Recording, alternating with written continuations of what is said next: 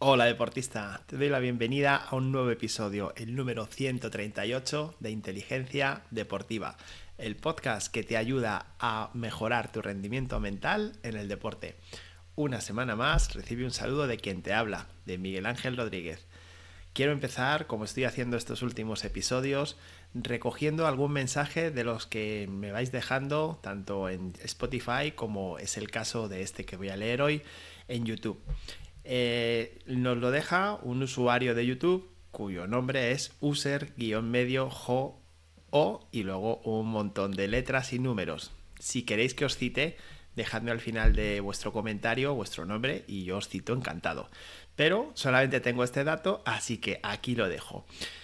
Es precisamente sobre el episodio de la frustración, que como sabéis, pues tuvo bastante seguimiento, tuvo bastante, eh, bueno, otros comentarios que también he rescatado, también he traído, y eso es señal de que es algo que os interesa, que os importa y que os atañe.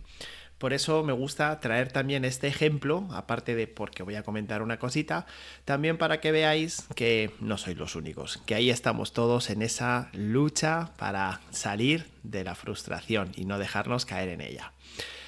Al lío. El mensaje es, mi frustración es cuando no me salen los sistemas de billar a tres bandas que entreno. En la competencia, cuando voy perdiendo, digo, y entonces estoy perdiendo el tiempo entrenando los sistemas y no me salen. O sea, lo que viene a decirse es eso. O sea, el tiempo que estoy utilizando no me sirve para nada.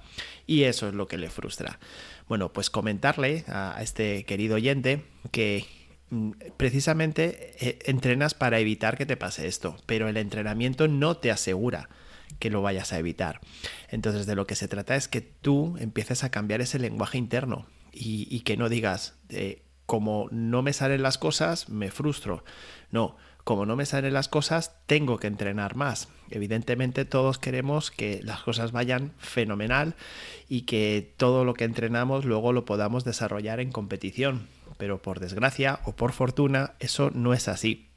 Entonces empieza a cambiar ese lenguaje interno empieza a darle una vuelta a lo que entiendes por error, porque las cosas no salgan bien y seguro que vas a encontrar soluciones a esa frustración y te vas a sentir mucho mejor y como esto es un proceso, si te sientes mejor, pues vas a rendir mejor también. ¿De acuerdo? Este es el comentario que dejo, por supuesto, espero esta semana, si dejáis alguno así significativo que crea que puede interesar a otros compañeros, pues lo traeré al programa.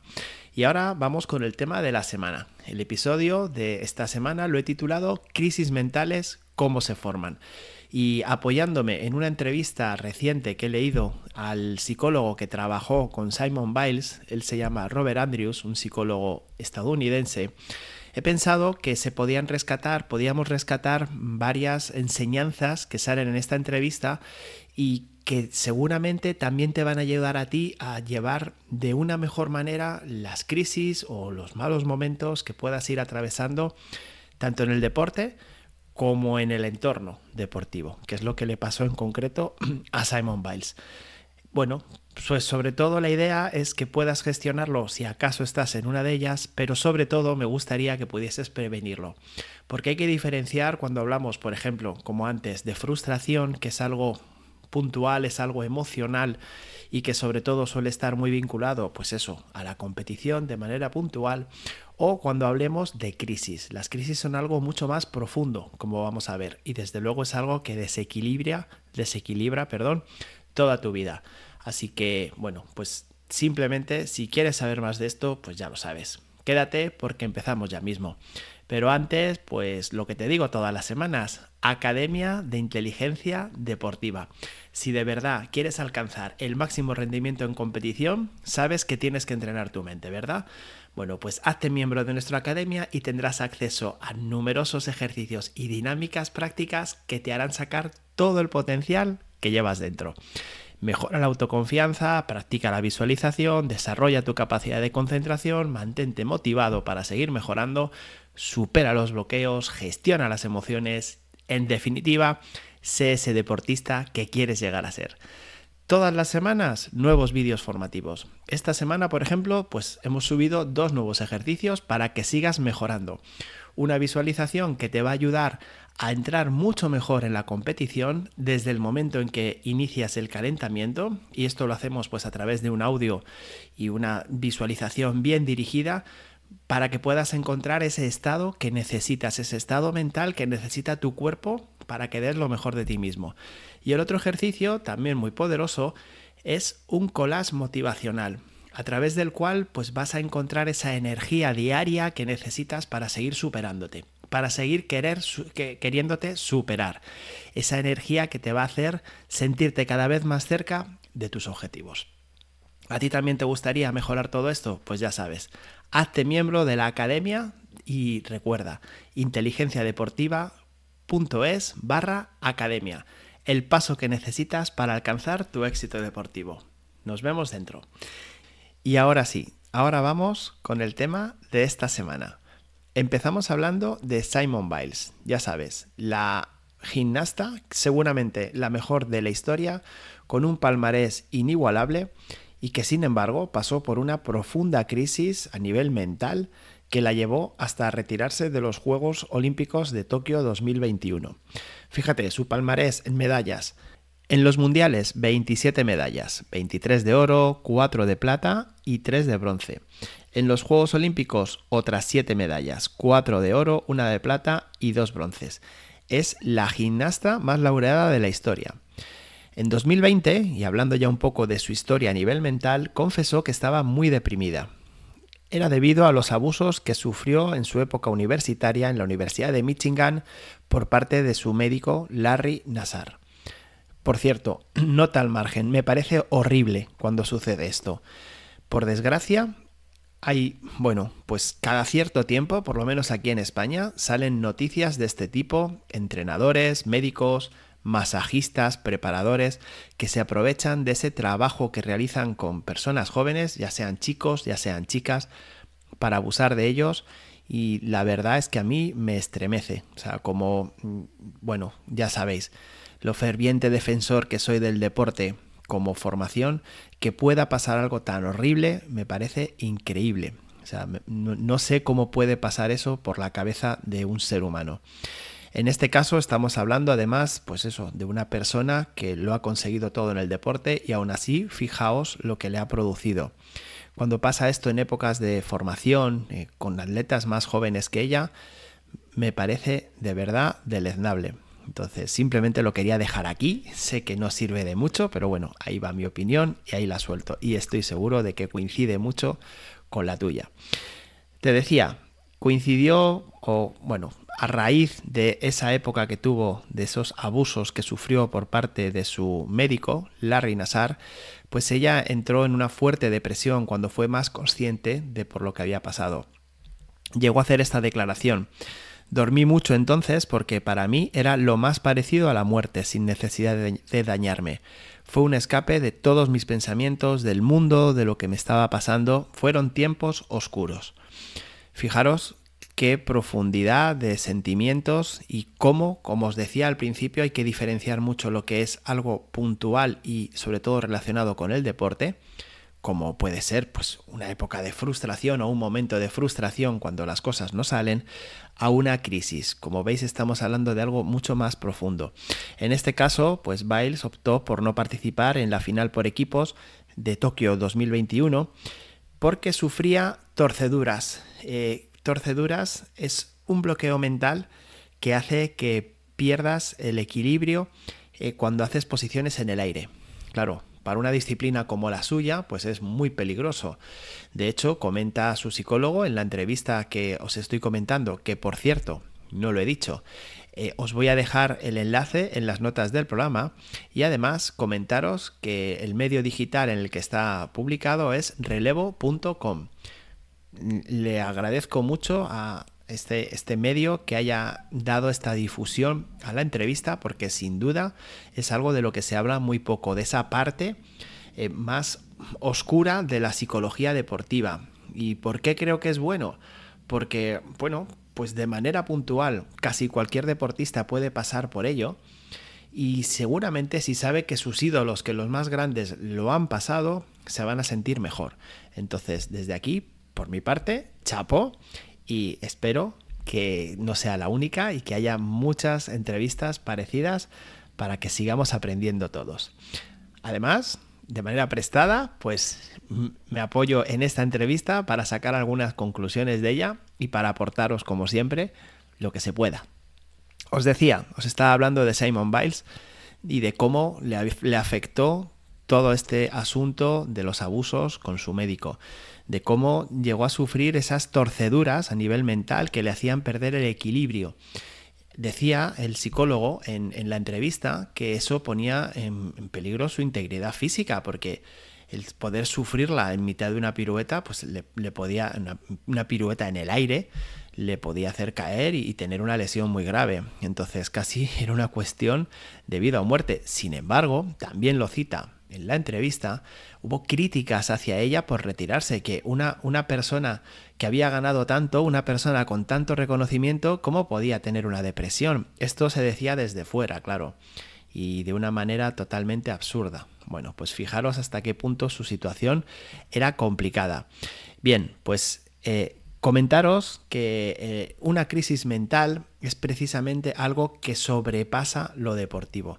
Es algo que, te lleva a sentirte realmente mal en tu día a día y es algo que, bueno, pues por supuesto es necesario tratar. Al final del episodio os dejaré algunos consejos un poco más del día a día, de más de andar por casa y mucho más cercanos para evitar caer en ellas. Pero una vez que se cae hay que buscar ayuda. Y hay que diferenciar mucho porque una crisis no surge por perder tres partidos, ni por estar de suplente una temporada. Hay muchos factores alrededor que lo pueden explicar y muchos de esas o algunos de esos factores, claro que sí, pueden estar vinculados con el mundo del deporte. También reconocer cuáles son, pues te puede ayudar a no caer en ellos o te puede ayudar a gestionarlos de un modo, bueno, pues más positivo para ti antes de que, de que te puedan afectar. Deciros que Robert Andrews, el psicólogo que en 2013 empezó a trabajar con Simon, viene a decir algunas, eh, algunos puntos bastante importantes que me gustaría destacar. Por ejemplo, dice que el rendimiento nunca es solo físico, también es mental y emocional e incluso se podría decir espiritual, en el sentido de tu amor, pasión y conexión por tu deporte. Bueno, me parece, estoy totalmente de acuerdo con lo que comenta y me parece súper interesante el que haga esa mención a lo espiritual. Efectivamente, si el deporte no es tu pasión, todo cuesta un poquito más.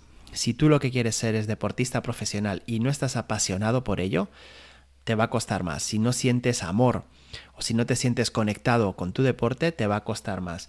Ahora mismo tenemos en la actualidad pues el caso de una tenista española, Garbiñe Muguruza, que ha dicho que este año no va a competir.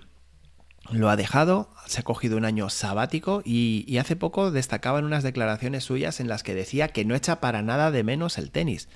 Y lo mismo, como escandalizándose. Pero ¿qué pasa? ¿Por qué? Si ella se ha dado cuenta de que el deporte que lleva practicando prácticamente desde los 4 o 5 años, un deporte que además la llevó a separarse de su familia, porque ella era de nacionalidad venezolana o nacida en Venezuela, y con muy temprana edad, 8, 9, 10 años, la mandaron a Barcelona a entrenar, fijaros toda la exigencia que ha tenido y lo alto que ha llegado.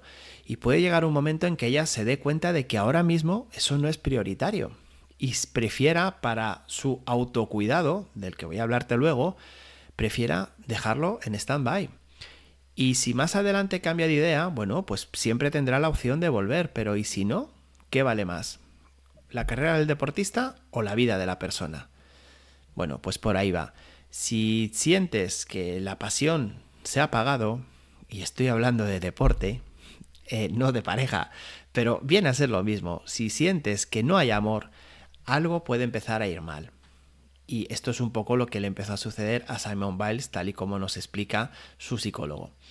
Dice que se pusieron a trabajar para cambiar su forma de pensar y desarrollar la confianza que había perdido. Pero lo más, ah, lo más importante es que empezaron a trabajar para ayudarle a divertirse en la pista. Divertirse en la pista. Fijaros qué, qué sencillo, ¿verdad? Disfrutar, pasarlo bien. Exactamente igual que cuando empiezas a hacer deporte, cuando empiezas a practicar cualquier deporte y ves que te gusta, aunque tengas 7 años. Dice, si ella pone una gran sonrisa, los jueces sonríen y los entrenadores de, sus rivales se detienen a mirarla. Esto está muy relacionado con el propio deporte de la, de la gimnasia, porque sabéis que eh, las gimnastas tienen que dar también esa imagen cuando representan. Además es muy bonito, si os fijáis, si podéis mm, próximamente ver alguna competición, cómo están actuando o realizando el ejercicio con una sonrisa de oreja a oreja, cómo terminan con una sonrisa de oreja a oreja, aunque hayan cometido algún error. Y sin embargo, cuando vuelven con su entrenador, con su entrenadora, la cara que tienen en la que se ve de verdad la tensión, eh, los nervios mm, o la frustración que llevan de, de que las cosas no han salido como esperaban. Bueno, pues en este caso, además, esa sonrisa él la buscaba en su día a día porque quería que volviese a disfrutar. Y esto también es algo que tienes que preguntarte. ¿Disfrutas cuando entrenas? ¿Disfrutas cuando compites? ¿Sientes que estás apasionadamente enamorado o enamorada de tu deporte? Si no es así, dale una vuelta. Por último, otra declaración que también destaco es que dice que Simon no estaba segura de sí misma, que no creía en sí misma. Y esto también me lo habrás oído decir en más de una ocasión, lo importante que es la autoestima, la autoconfianza, el trabajártela, porque es el núcleo de todo, es el core. Si no confías en ti mismo, te sientes que no estás preparado para conseguir éxitos, para afrontar las competiciones, lo cual te genera tensión, te genera dudas hacia ti mismo, hacia ti misma, lo cual te genera el que no entrenes como debes, porque estás mucho más preocupado de no fallar que de acertar, etcétera, etcétera. Bueno, pues esto también le sucedió a ella y así fue cuando, como se la encontró, cuando con 16 años, creo que fueron 16 años, el padre de Simon se puso en contacto con el psicólogo, con Robert Andrews. Entonces, bueno, pues llévatelo a tu caso. Eso es sobre todo lo que quiero con el episodio de hoy que lo lleves a tu caso y que hagas una revisión y ojalá encuentres que digas, no, no, si es que para mí el deporte que practico es mi pasión, o sea, yo estoy disfrutando como el primer día o más. No, no, si yo, eh, bueno, entro con una sonrisa y salgo con una sonrisa de la competición. Si me ha ido bien, mejor, pero si no, tampoco pasa nada. Genial. Si no es así, tienes que valorarlo, ¿de acuerdo? Tienes que darle una vuelta a ver qué puedes seguir mejorando. Decirte las causas que apunta a la crisis que tuvo en Tokio, mejor dicho, la crisis que estalló en Tokio, porque crisis ya había tenido antes. Bueno, pues las causas de las que habla es por un lado que tuvo problemas con la Federación Nacional, por supuesto lo que te comentaba del caso de Larry Nassar, de su médico, las expectativas que tenía de llegar a ser la mejor de todos los tiempos, una expectativa muy grande, la pandemia, que de esto todos sabemos un poquito, ¿verdad? Por aquí pasamos todos, y luego una separación temporal que tuvo de sus padres porque no podían viajar con ella, precisamente causado por el tema de la pandemia. Entonces, como veis, bueno, pues hay algunas cosas un poquito más concretas, como los problemas con la Federación Nacional, bueno, pues no creo que todos los deportistas que me estéis escuchando hayáis pasado por ello. Espero que ninguno hayáis pasado por un tema como el del médico, como el del doctor que abusó de ella. Pero luego lo otro sí que es un poco más común. Expectativas de ser la mejor de todos los tiempos.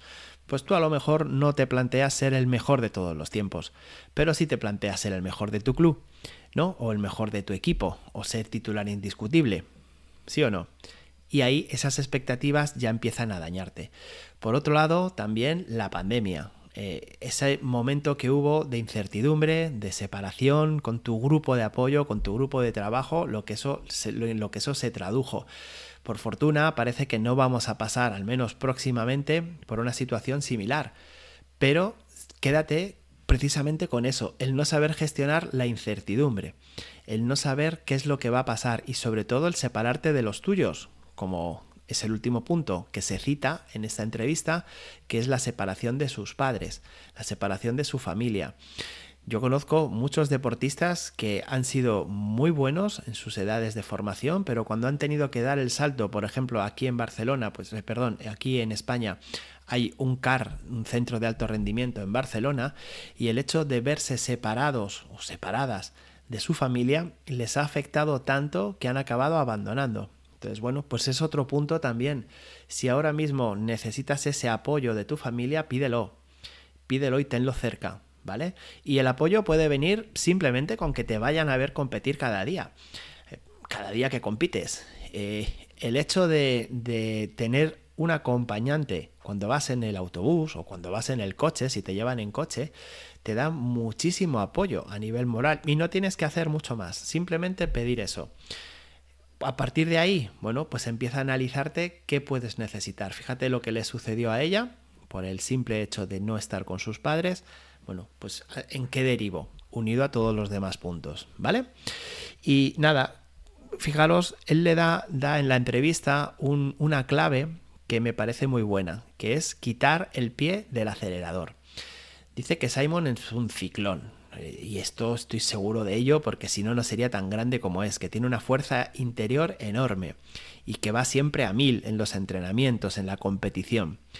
Sin embargo, ese, esa fuerza, esa energía no la estaba sabiendo controlar y le controlaba a ella. Entonces lo que le enseñó fue precisamente a esa herramienta de quitar el pie del acelerador, de ser consciente de cuando tenía que bajar un poquito el ritmo y centrarse en otras cosas y volver a centrarse en disfrutar. Aplícalo también a ti. ¿Cómo estás gestionando tu carrera deportiva, tu preparación para disfrutar o no? Y sobre todo, cómo lo estás llevando con el resto de tus actividades diarias, con el resto de tu vida, cómo lo estás sabiendo equilibrar y encajar. Si no, si piensas que se puede hacer mejor, ya sabes, levanta el pie del acelerador y empieza a preocuparte de cosas más que de ser mejor en el deporte.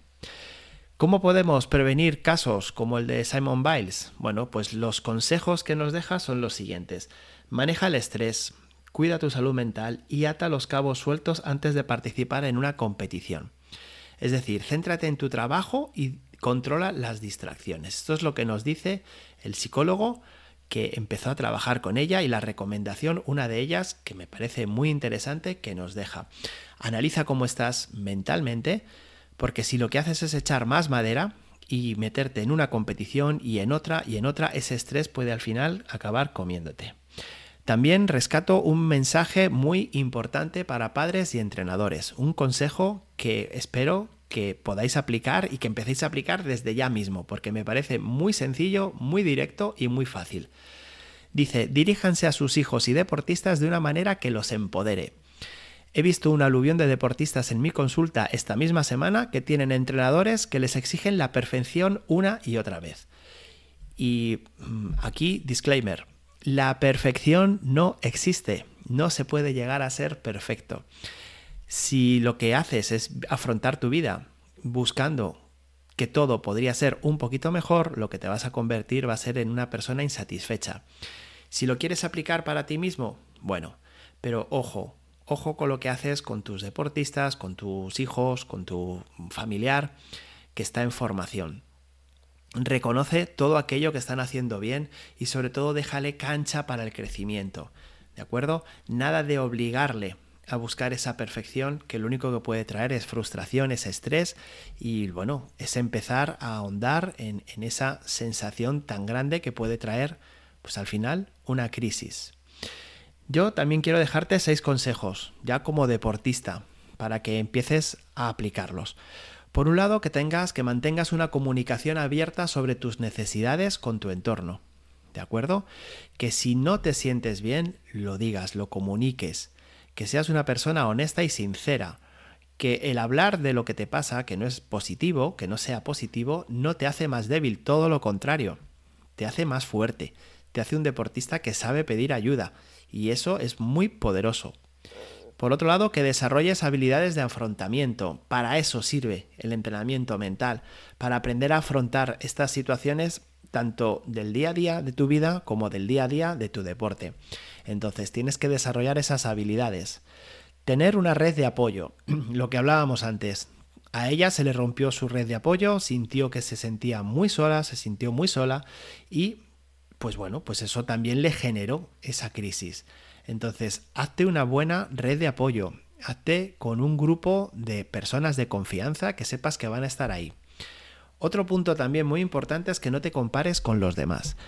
Esto también lleva mucho eh, impregnado del perfeccionismo. Sí, yo lo he hecho bien, pero aquel lo ha hecho mejor. Y cuando lo has hecho como aquel, te fijas en el que está por encima de, del otro, ¿verdad? Y siempre, siempre comparándonos, comparándonos. No, compárate contigo mismo. Busca de qué manera estás mejorando tú. El quinto consejo que te dejo es que desarrolles el autocuidado, que lo primero que eres es persona, por encima de deportista. Cuidarte a ti mismo te va a ayudar a ser mejor deportista. Así que no te olvides. Y si tienes que parar un tiempo, para. De verdad, para. Seguro que si el deporte es tu vida, si el deporte es tu pasión, vas a acabar volviendo y vas a volver muchísimo más fuerte. Y por último, que busques apoyo profesional. La mente no se entrena sola. Parece muchas veces que el pedir ayuda nos hace más débiles, nos hace más, bueno, pues eso, más dependientes. Para nada. Si fuese así, no existirían los psicólogos deportivos, no existirían los coaches deportivos. Entonces, si sientes que lo necesitas, pídelo. ¿De acuerdo? Hazte poderoso pidiendo ayuda. Fíjate, me gustaría que te quedases con ello, con esa frase. Hazte poderoso pidiendo ayuda. ¿De acuerdo? Y esto es todo lo que quería comentarte hoy. Eh, espero que, te haya aportado, espero que te haya resultado interesante. Me he pasado un poquito del tiempo habitual. Espero que, me lo sepas perdonar y sobre todo espero que si estás atravesando alguna de estas situaciones, busques ayuda y no lo dejes que vaya a más. ¿De acuerdo? Recuerda que no estás solo y estoy seguro de que tienes un entorno que te quiere ayudar a seguir mejorando. Y ya está, hasta aquí el episodio de hoy. Ya sabes que me despido, no sin antes agradecer tu apoyo al programa con tus comentarios, tus likes, tanto en Spotify, en Evox, en YouTube, en iTunes, en, iTunes, bueno, donde sea que me dejes tus me gustas, tus comentarios, encantado de saber de ti. Te recuerdo que también nos puedes seguir en Instagram en arroba miguel barra baja inteligencia deportiva y que nos ayudes a crecer. Que si tienes algún compañero, amigo o conocido al que piensas que le puede ayudar este programa, pues nos ayudas muchísimo compartiéndolo con él. Así que nada más. Una vez más, gracias por estar ahí, por formar parte de la academia, por dar este apoyo fundamental para que el proyecto siga vivo y sobre todo, muchas gracias por encontrarnos cada semana. Ya sabes que la próxima cuento contigo. Que pases un muy feliz día.